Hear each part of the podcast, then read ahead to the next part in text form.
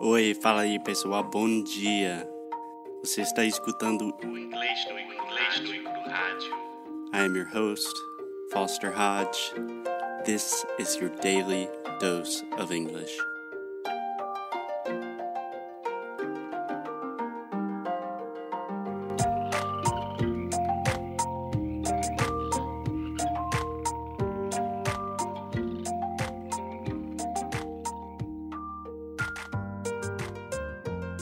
Hey guys, my name is Foster. I'm an English teacher, and I'm here with Alexia. Alexia.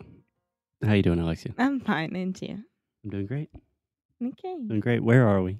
We are in Spartanburg, South Carolina, United States of America. Spartanburg, South Carolina, my hometown. Quick etymology lesson. Berg, I believe, comes from, has Germanic roots, comes from German, and Berg means city. So Spartanburg is the land, the city of the Spartans. Wow. Are you a Do you know that? Spartan? We are Sparta!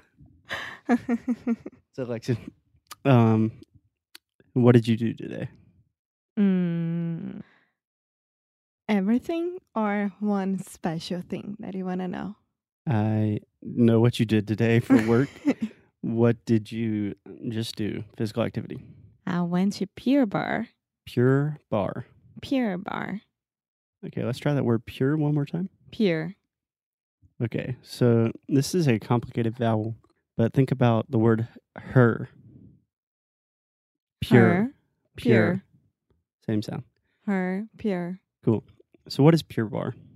So, Pure Bar is one hour of exercises inside of a room that looks like a ballet room. Sorry, what are exercisers? What do you mean? People exercising? Yes. Yeah, I don't think we say that in English. Okay, so People exercising. of people ex- exercising inside of a room that looks like a ballet room. But instead of a flat ground, there is carpet. Oh, there's carpet in there. Yes. Okay, so you go into a room and there's a ballet bar, right? Yes. Hence the name bar. Yes. Okay, and tell me a little bit more about it. Is it like yoga, Pilates? Is it for girls, guys? No, everyone can do it, but most of the students from there, the clients, or whatever you want to call yourself, The groupies, is bardistas. is they are most of them they are girls okay, from every ages, from all ages. from all ages. So anywhere from little girls, like five years old, to ninety-five. No, no, no, no. From I think I don't know this thing. I don't know if they a- accept uh, th- if they have um uh, junior class or anything like this. But Class most for of- kids. yeah, but most of them they are from eighteen to eighty years old. Okay, but you don't know if there's an age limit or something like that. no, I don't know.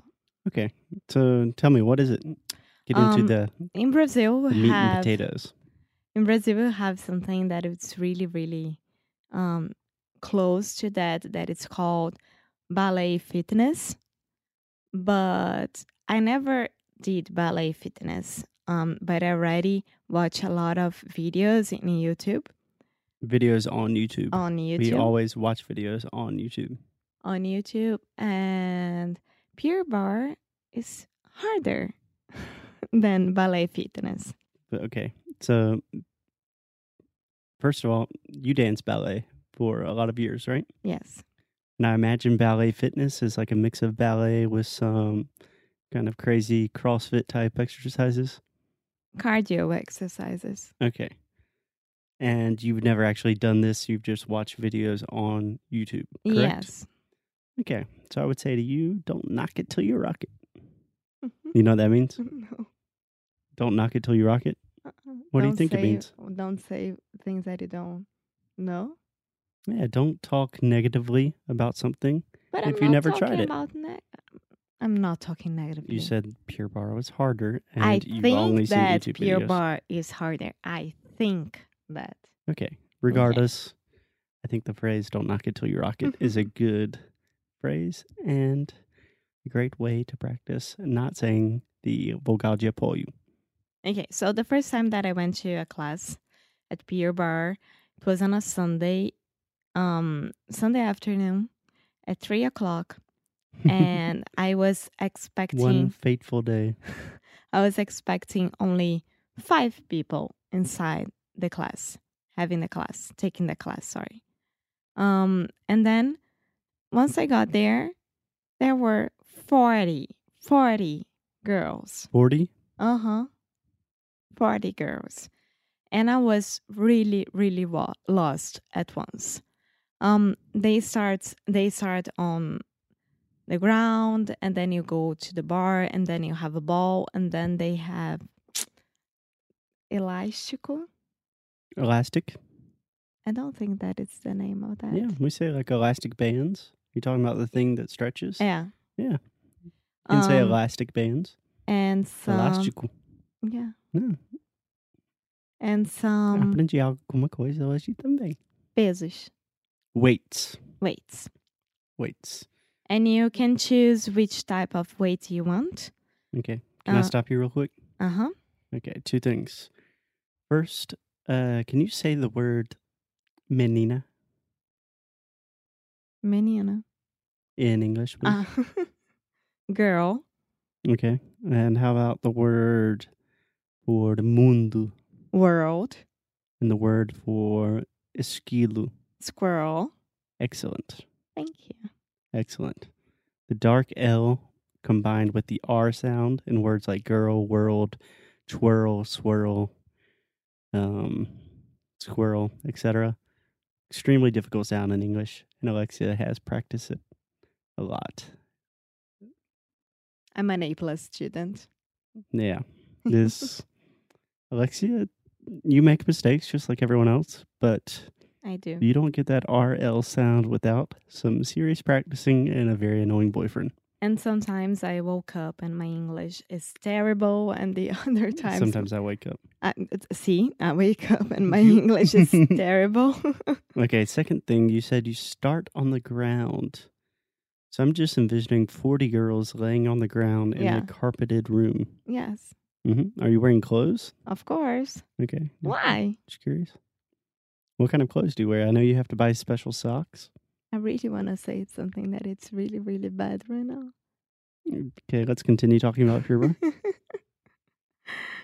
um so you have to have their kind of socks that it's with that small um it's um thing that doesn't let you Slip. slip yeah Yeah, I would say they're grippy socks. So socks that maintain your grip Yeah. means you don't slide and slip on the floor. yes you have to wear um long leggings Mm-hmm. you can't wear shorts or have the class only with tops without a shirt. So you have to have shirt, a top, leggings, long leggings, and the socks. Cool. Yeah. Alexia was angry that she tried to wear her uh, sports bra, and they said you need a shirt, right? Yes, it's a policy from the enterprise. I'm I'm, I'm not mad. I was just curious to know why. No, just your mm, karaoke spirit comes out a little bit when Yeah. someone tells you to put a shirt on. um, it was really hard the first time, but the second time, which I took here in Spartanburg, it was amazing. which, which, just a quick shout out to my city. The, uh, the company Pure Bar originated in Spartanburg. right? Mm-hmm. And now, Now it relocated to Denver, Colorado. Um, bigger and better things.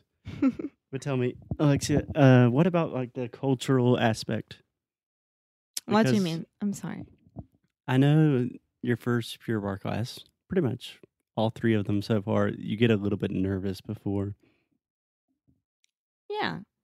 Kind of, because I know that it's going to be really, really hard. And there are women from different states there, and I don't know anyone. And other thing is, when there is a teacher telling you to do things and it's really fast with a huge, huge, uh, with a very, very um, loud music, and there are Oh yeah, music.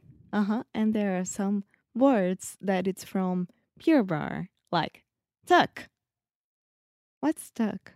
And she was like, and then girls, you tuck and lift, tuck and lift. What is that? Can you explain what it means to tuck and lift? Nowadays again, What does to tuck mean? to tuck is like contrair. You have to contrair a barriga, né, seu abdômen. E aí você continua com o exercício, você levanta, va- descontrai, essas coisas todas. Uhum. Então, tuck is to contrair. Uhum. E cuidado com a palavra tuck, porque é bem parecido com outra palavra Fuck. amor. Meus pais estão.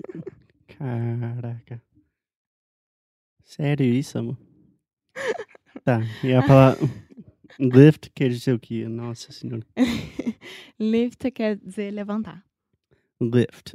E lift, de novo, não é lift. Lift. Esse aqui é o som do short I em inglês, que é tipo it, sit, his, miss, lift. Não é lift. Lift. Perfect. Okay. Perfect. and during one hour non-stop you are combining cardio exercises and what's the, the other one that i'm meaning Aerobic. aerobic yeah Aerobic. aerobic Aerobic. aerobic Yeah, the stress is on the middle syllable.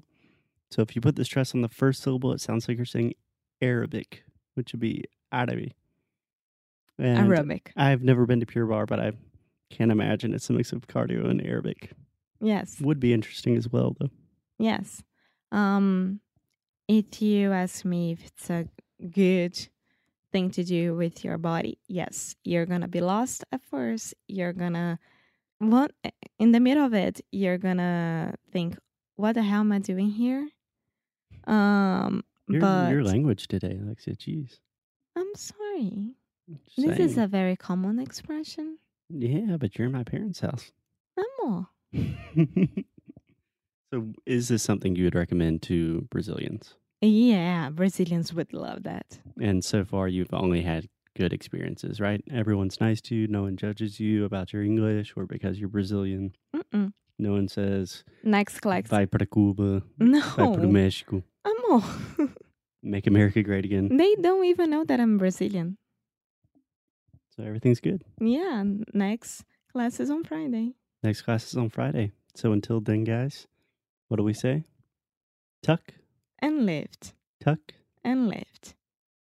até.